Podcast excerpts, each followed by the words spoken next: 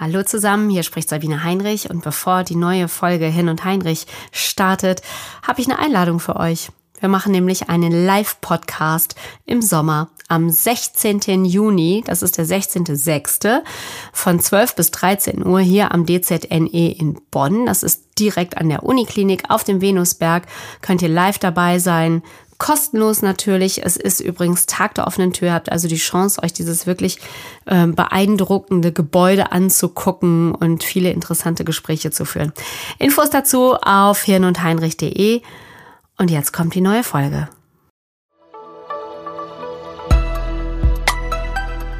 Hirn und Heinrich, der Wissenspodcast des DZNE. Ja, herzlich willkommen bei Hirn und Heinrich. Hier geht es um Demenz und andere neurodegenerativen Erkrankungen. Das ist der Podcast, in dem die Hirnforscherinnen und Hirnforscher des DZNE zu Wort kommen. Das ist das Deutsche Zentrum für neurodegenerative Erkrankungen. Und heute wird es ganz praktisch.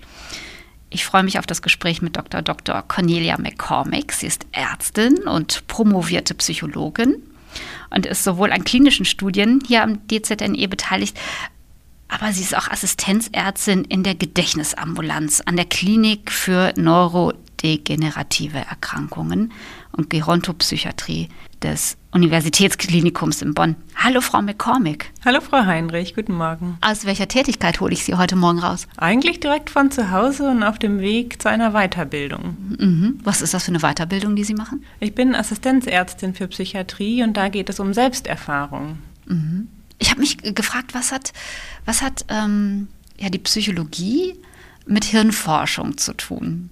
Bislang hatte ich immer Gesprächspartner, die so sehr im Labor waren und am Organ. Das sind Sie ja nicht.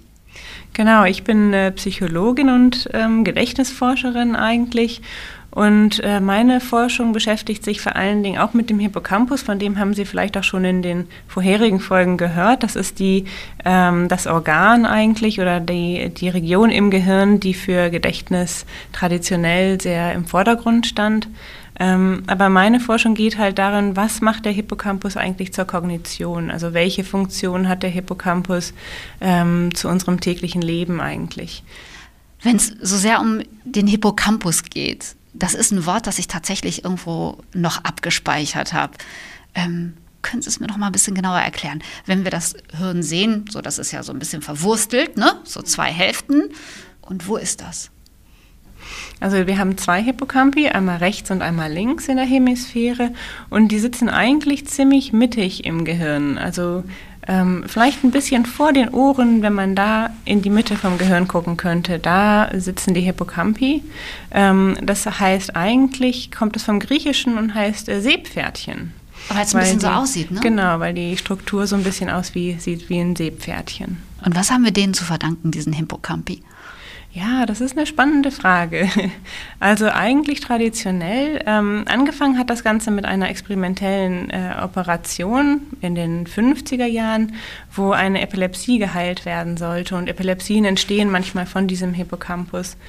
Und in Kanada, in Montreal, hat man dann bei einem Patienten beide Hippocampi operativ entfernt auf beiden Seiten und dann stellte sich ziemlich schnell nach der Operation heraus, dass dieser Patient halt nicht mehr ähm, lernen konnte oder keine autobiografischen Gedächtnisse aufbauen können, konnte.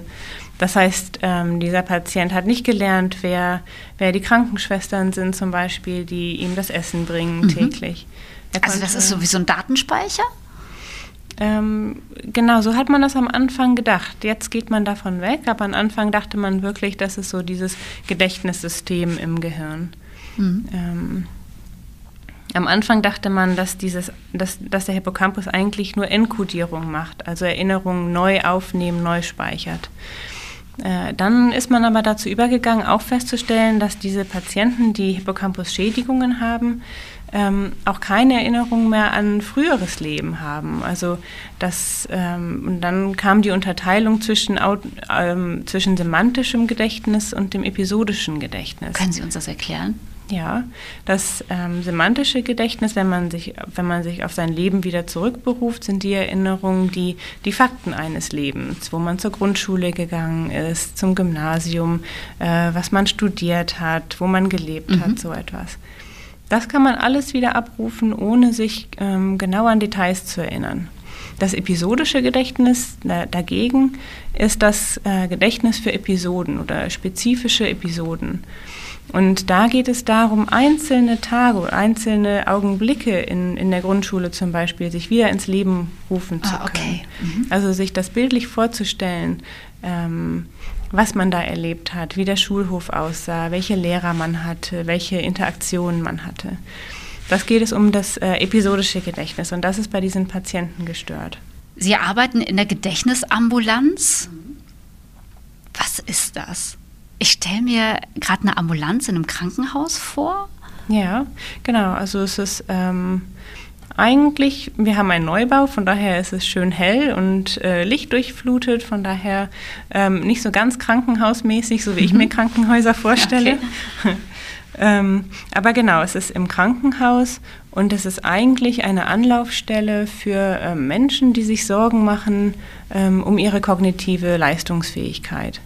Also Gedächtnis nicht unbedingt, sondern auch andere Fähigkeiten. Aufmerksamkeit, Konzentration, die Sprache ist ein wichtiger Bestandteil der Kognition. Also das ist wirklich so eine Anlaufstelle, wenn ich das Gefühl habe, Leute, ich bin, ich bin in der Nacht wach geworden und ich habe mein Bett nicht wiedergefunden. Und das ist jetzt ein paar Mal passiert. Oder genau. ich verwechsel Wochentage ständig. So etwas? Ständig, das ist ein, das ist ein guter ähm, Begriff.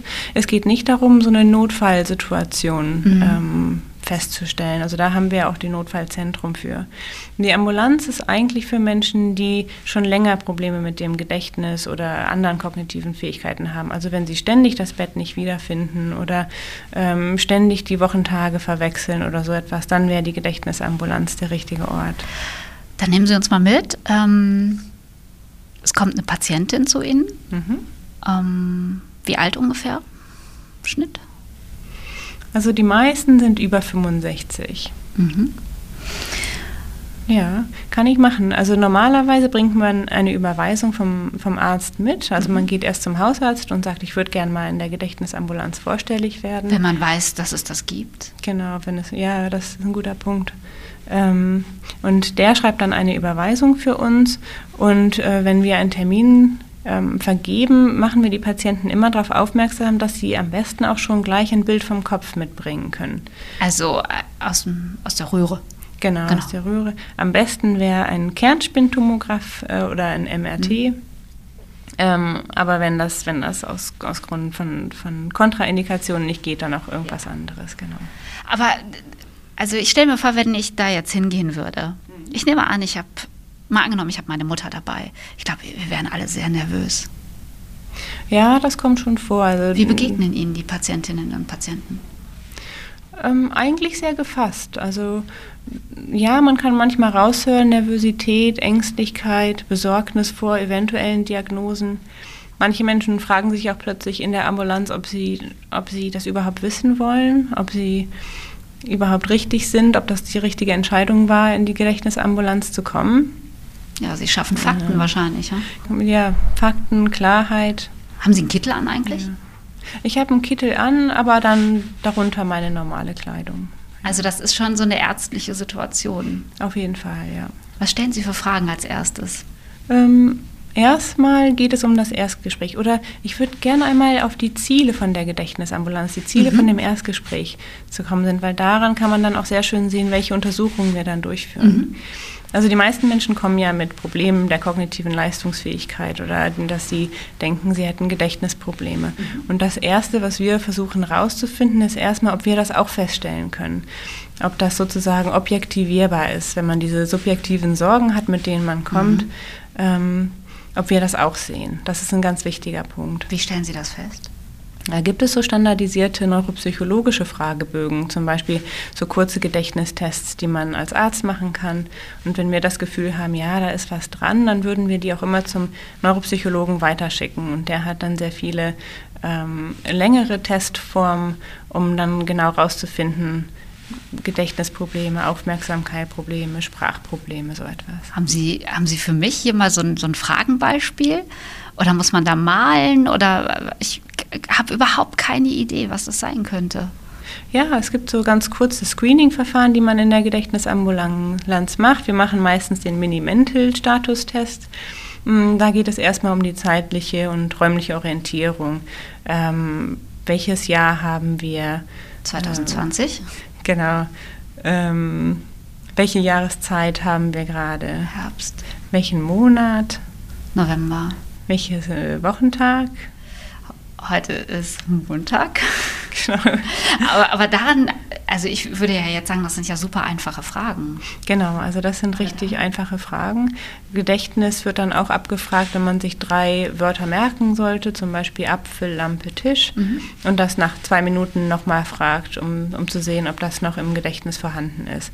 Also ja, genau, es, es geht um sehr, sehr einfache Demenz-Screening-Verfahren. Aber daran sehen Sie schon ganz viel? Genau, also daran kann man, für viele ist das, ist das zu einfach, die kriegen dann die volle Punktzahl.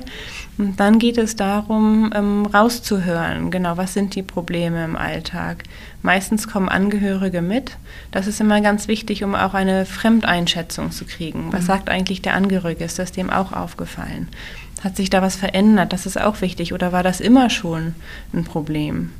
Welchen jüngsten Fall haben Sie in Erinnerung, der Sie der sie irgendwie geprägt hat oder, oder der für sie besonders war?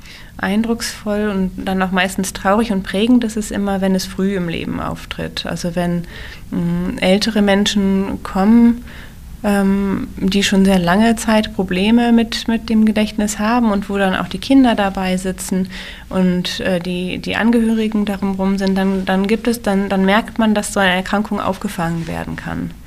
Dass das im Familienbund gestellt wird dass die Patienten gut versorgt sind, so etwas.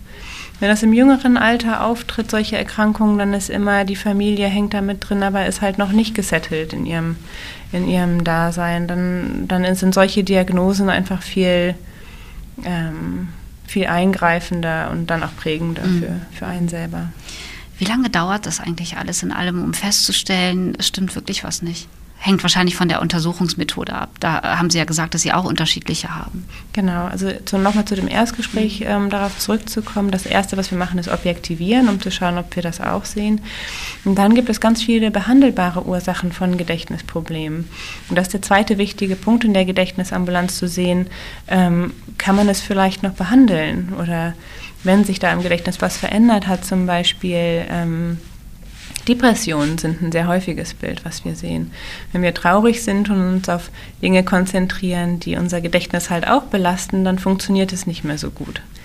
Und dann kann, können Gedächtnisprobleme zwar im Vordergrund stehen und man sagt, ich kann mir nichts mehr merken, aber wenn man sich dann mal so überlegt, was im letzten Jahr alles auf einen eingeströmt ist und dass man eigentlich viel mehr traurig ist und dass das Gedächtnis sich dadurch vielleicht verschlechtert hat, mhm. dann kann man die Depression behandeln und damit auch die Gedächtnisprobleme. Haben Sie das Gefühl, dass es wirklich mehr geworden ist? Äh, die Statistik gibt es ja her. Ähm, in Ihrem beruflichen Alltag?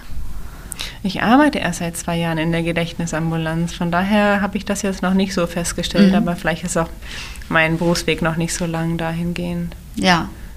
Ähm, genau, aber dass behandelbare Ursachen da sind, das auf jeden Fall. Ja. Depression zum Beispiel oder auch wir machen eine Blutanalyse zum Beispiel, um zu sehen, ob die Vitamine in Ordnung sind. Äh, zum Beispiel Vegetarier, es kann schon mal sein, dass die Vitamin B-Mangel haben, äh, weil Vitamin B halt in Fleisch vorkommt und Vitamin B-Mangel kann auch Gedächtnisprobleme machen. Solche Sachen. Das klingt tatsächlich relativ erfreulich, wenn Sie es dann. Genau, ähm, das ist immer die Happy, Happy End. Ja, in der Situation genau. ausräumen können. Wir haben auch ja. hier im Podcast schon gelernt, dass es manchmal ganz einfach ist, benutzt man ein Hörgerät. Genau. Ähm, das sind die schönen Momente. Auf jeden Fall, ja. Aber es gibt eben auch die anderen Momente. Genau. Ähm, Ich würde gerne nochmal mit Ihnen über, über die, was Sie gerade gesagt haben, über die Ziele dieser Gedächtnisambulanz sprechen. Ähm, aus, welchen, aus welcher Motivation ist die eigentlich gegründet worden? Ich denke, dass Patienten mit kognitiven Leistungsschwierigkeiten oder Problemen, vor allen Dingen, dass die subjektiv sehr viel Leidensdruck machen, ähm, wenn man sich nichts mehr merken kann. Bei dem Gedächtnis geht es ja auch darum, wer wir sind eigentlich und welche, vor allen Dingen das autobiografische Gedächtnis, das macht uns ja aus. Mhm. Wenn wir uns wieder zurück an die Grundschule erinnern können, alte Erinnerungen hochholen können, aber auch einfach neue Erinnerungen, was man vor, vorige Woche gemacht hat wenn sowas weggeht oder wenn man das merkt, dass, die, dass das lückenhaft wird, glaube ich, ist das, ist das ein sehr großer Leidensdruck. Und wie lange dauert das jetzt eigentlich so insgesamt, bis man, bis man so eine. Genau, bis man das weiß. Also das Erstgespräch dauert so meistens zwei Stunden oder sowas. Nach oh. der Blutuntersuchung guckt man sich nochmal das, das Bild vom Kopf an, das MRT. Ähm, und man schickt auf jeden Fall die Patienten zu den Neuropsychologen, um diese erweiterte Testung zu machen. Ähm, das geht eigentlich alles relativ schnell, vielleicht ein paar Wochen. Mhm. Ähm, wenn dann herauskommt, dass es keine behandelbare Ursache ist oder wir wissen es nicht genau, ähm, die Neuropsychologie zeigt aber, dass ein Gedächtnisverlust da vorliegt, dann würde man auch so eine Lumbalpunktion ähm, machen. Da nimmt man ein bisschen Nervenwasser mhm. aus, dem, aus dem Rücken ab und äh, kann dann neurodegenerative Marker bestimmen. Und da geht es dann wieder in das Zelluläre hinein, um zu sehen, ob da im Gehirn Abläufe vorliegen, die eine Neurodegeneration bestimmen. Wie geht es denn dann eigentlich nach der Diagnose weiter? Also Sie sind ja dann irgendwann fertig, oder? Genau, also das äh, Diagnosegespräch, da legt man nochmal alle Ergebnisse auf den Tisch und erzählt irgendwie, mit welchen Beschwerden die Patienten gekommen sind, was wir herausgefunden haben, ob wir auch Gedächtnisprobleme sehen, wie die Blutwerte waren, wie die Neuropsychologie waren. Ähm, einfach so ein Zusammen Zusammenschau der mhm. Ergebnisse und dann diese, diese Diagnose Demenz. Ähm, danach geht es eigentlich weiter um zu schauen, was kann man den Patienten Gutes tun, um die weiter, weiter einbinden zu können. Brauchen die Hilfe zum Beispiel vom Sozialarbeiter, ähm, um zum Beispiel vielleicht einen Pflegegrad bestimmen zu lassen?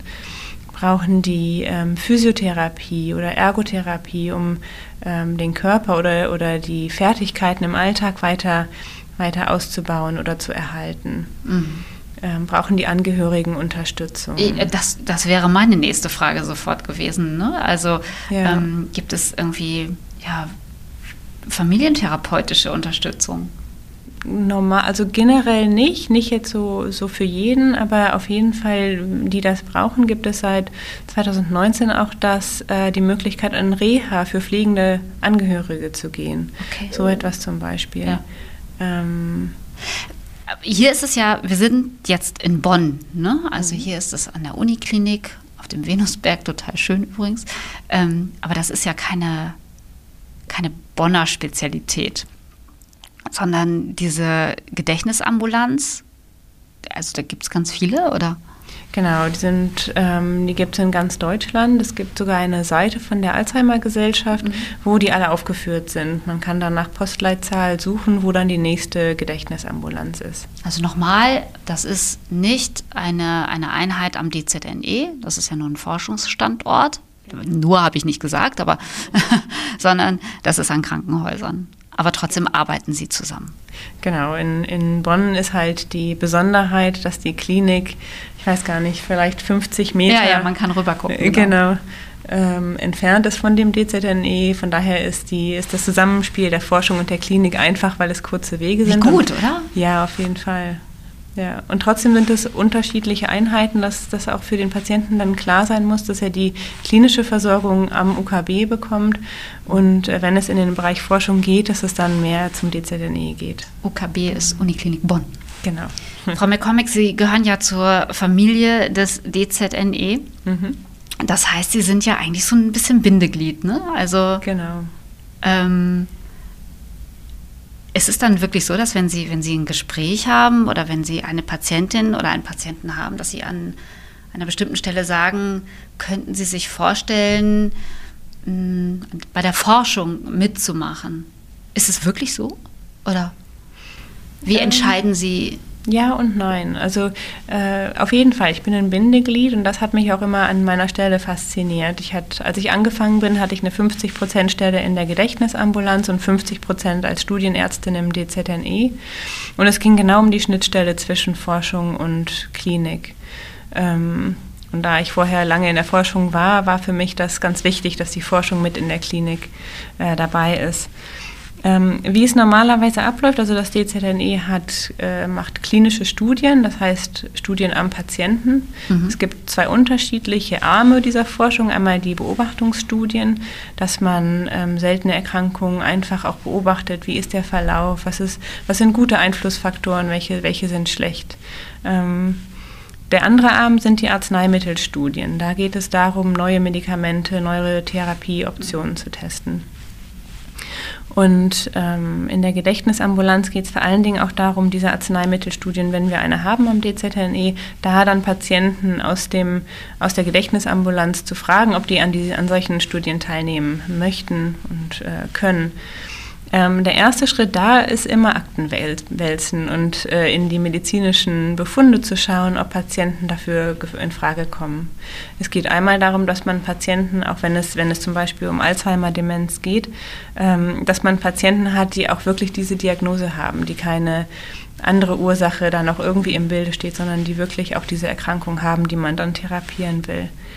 Und dann geht es darum, bei Arzneimittelstudien haben wir sehr viele Phase 1 Studien. Das sind die Studien, die gerade halt versuchen, ähm, Medikamente neu zu testen, um zu schauen, ob die, ob die auch Nebenwirkungen am Menschen haben. Also das erste Mal, wenn man Medikamente halt einem Menschen gibt.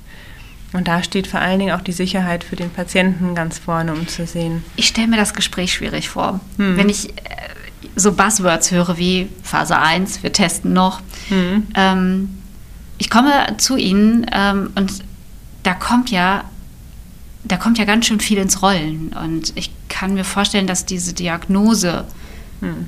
erstmal eine große Überforderung darstellt. Ja. Und dann kommen Sie und sagen, übrigens, wir testen da. Ja schwierig, oder? Das ist schwierig, wobei das losgelöst ist, glaube ich, von, dem, von der Diagnosestellung. Ich würde da nicht direkt sagen. Hm. Nee, aber ähm, wie bereit sind die Patientinnen und Patienten? Also viele sind dafür sehr offen. Also wenn sie als, als Studien, also wie gesagt, Akten wälzen, um zu gucken, ob mhm. sie überhaupt tauglich dafür sind. Weil ich glaube, wenn man ein, an einen Patienten herantritt und so einen Vorschlag macht, ähm, dann löst man auch ganz viel Hoffnung irgendwie aus und dass, dass doch vielleicht ähm, das Medikament wirksam ist und dass man dabei ist, dann auch irgendwie eine Heilung zu erfahren. Das ist in den meisten Fällen halt von den Studien von den Studienprotokollen gar nicht vorgesehen. Dadurch, dass es so frühe Studien sind, dass wir das testen, ähm, ist eine kognitive Verbesserung letztendlich oftmals gar nicht mit, mit erfasst. Es kann natürlich immer sein, dass man, dass man so ein Riesenglück hat, dass plötzlich Alzheimer heilbar wird mit solchen ähm, klinischen Forschungen. Das ist das Ziel. Aber es ist halt ein langer Weg dahin. Mhm. Von daher ja, auf jeden Fall. Also ich würde das in der Gedächtnisambulanz sieht das erstmal so aus, dass man die Diagnose überbringt und sich dann auch immer wieder Wiedervorstellungen mit den Patienten ähm, in den Terminkalender schreibt. Normalerweise alle drei bis sechs Monate kommen die Patienten wieder. Und in einem dieser Folgegespräche ähm, wird das dann angesprochen. Ähm, ich springe noch mal ein bisschen zurück, mhm. weil ich mir gerade noch mal überlege, welche große Hürde das sein muss, da wirklich hinzugehen. Hm. Ist es das?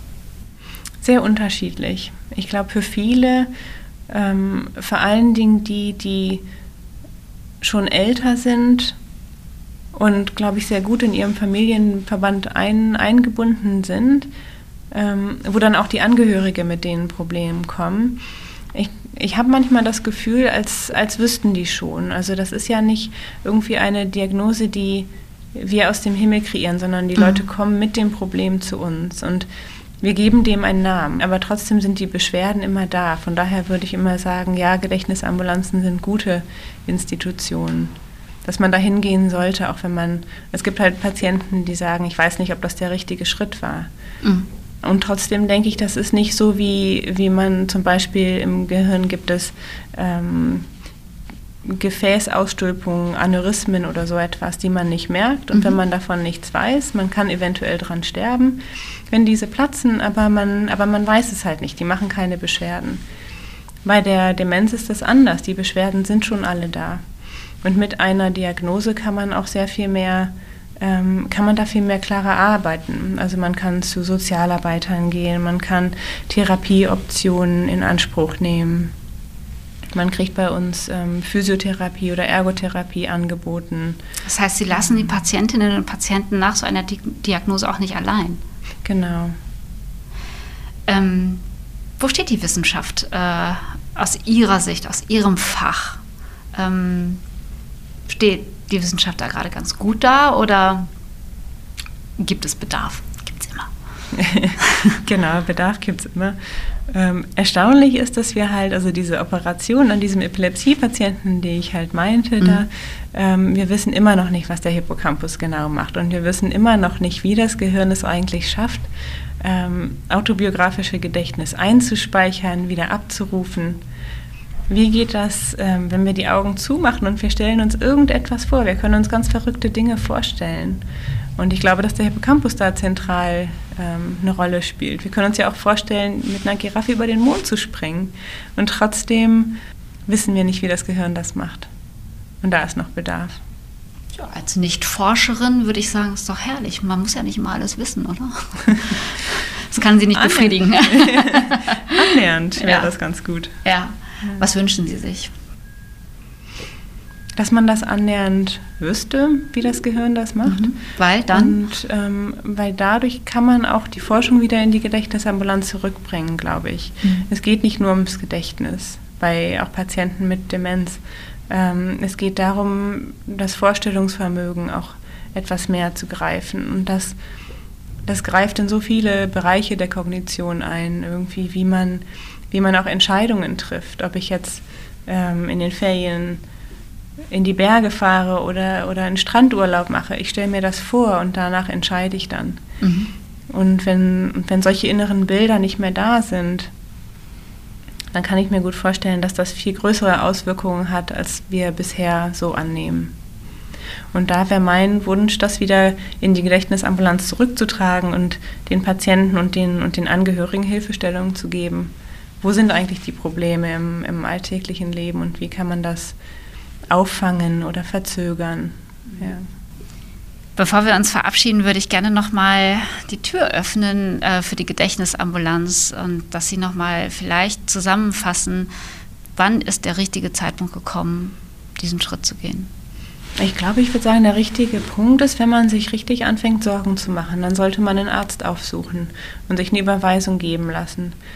Ähm, auch selbst wenn das ziemlich früh ist. Wir haben viele, wo die dann nur subjektive Beschwerden haben, wo die Angehörigen noch gar nicht sagen, mir ist irgendwas aufgefallen und die kommen trotzdem zu uns. Zum Beispiel?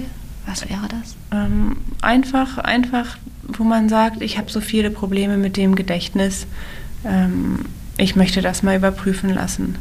Und wir haben diese standardisierte Tests, die sind zwar nicht allwissend und können nicht alles abbilden und trotzdem wenn man diese subjektiven Probleme hat und man kann neuropsychologische Tests machen und dann ein Jahr später kann man immer überprüfen, ob sich das dann verschlechtert hat oder nicht. Dann haben wir so eine Basismessung. Und es gibt eine Überweisung vom Hausarzt? Genau. Und es spielt keine Rolle, ob ich Kassenpatientin oder Privatpatientin bin? Genau. Danke fürs Gespräch. Dankeschön. Dr. Dr. Cornelia McCormick ist äh, Ärztin hier am DZNE forscht und ist in der Gedächtnisambulanz. Und wenn Sie noch mehr Informationen dazu haben möchten, dann lade ich Sie ein, äh, auf die Homepage zu schauen, www.dzne.de. Wenn Ihnen dieser Podcast gefallen hat, gerne abonnieren. Wenn Sie Fragen haben, schicken Sie uns eine Mail. Wir freuen uns sehr und ich wünsche Ihnen alles Gute. Mein Name ist Sabine Heinrich. Danke, Frau McCormick. Dankeschön.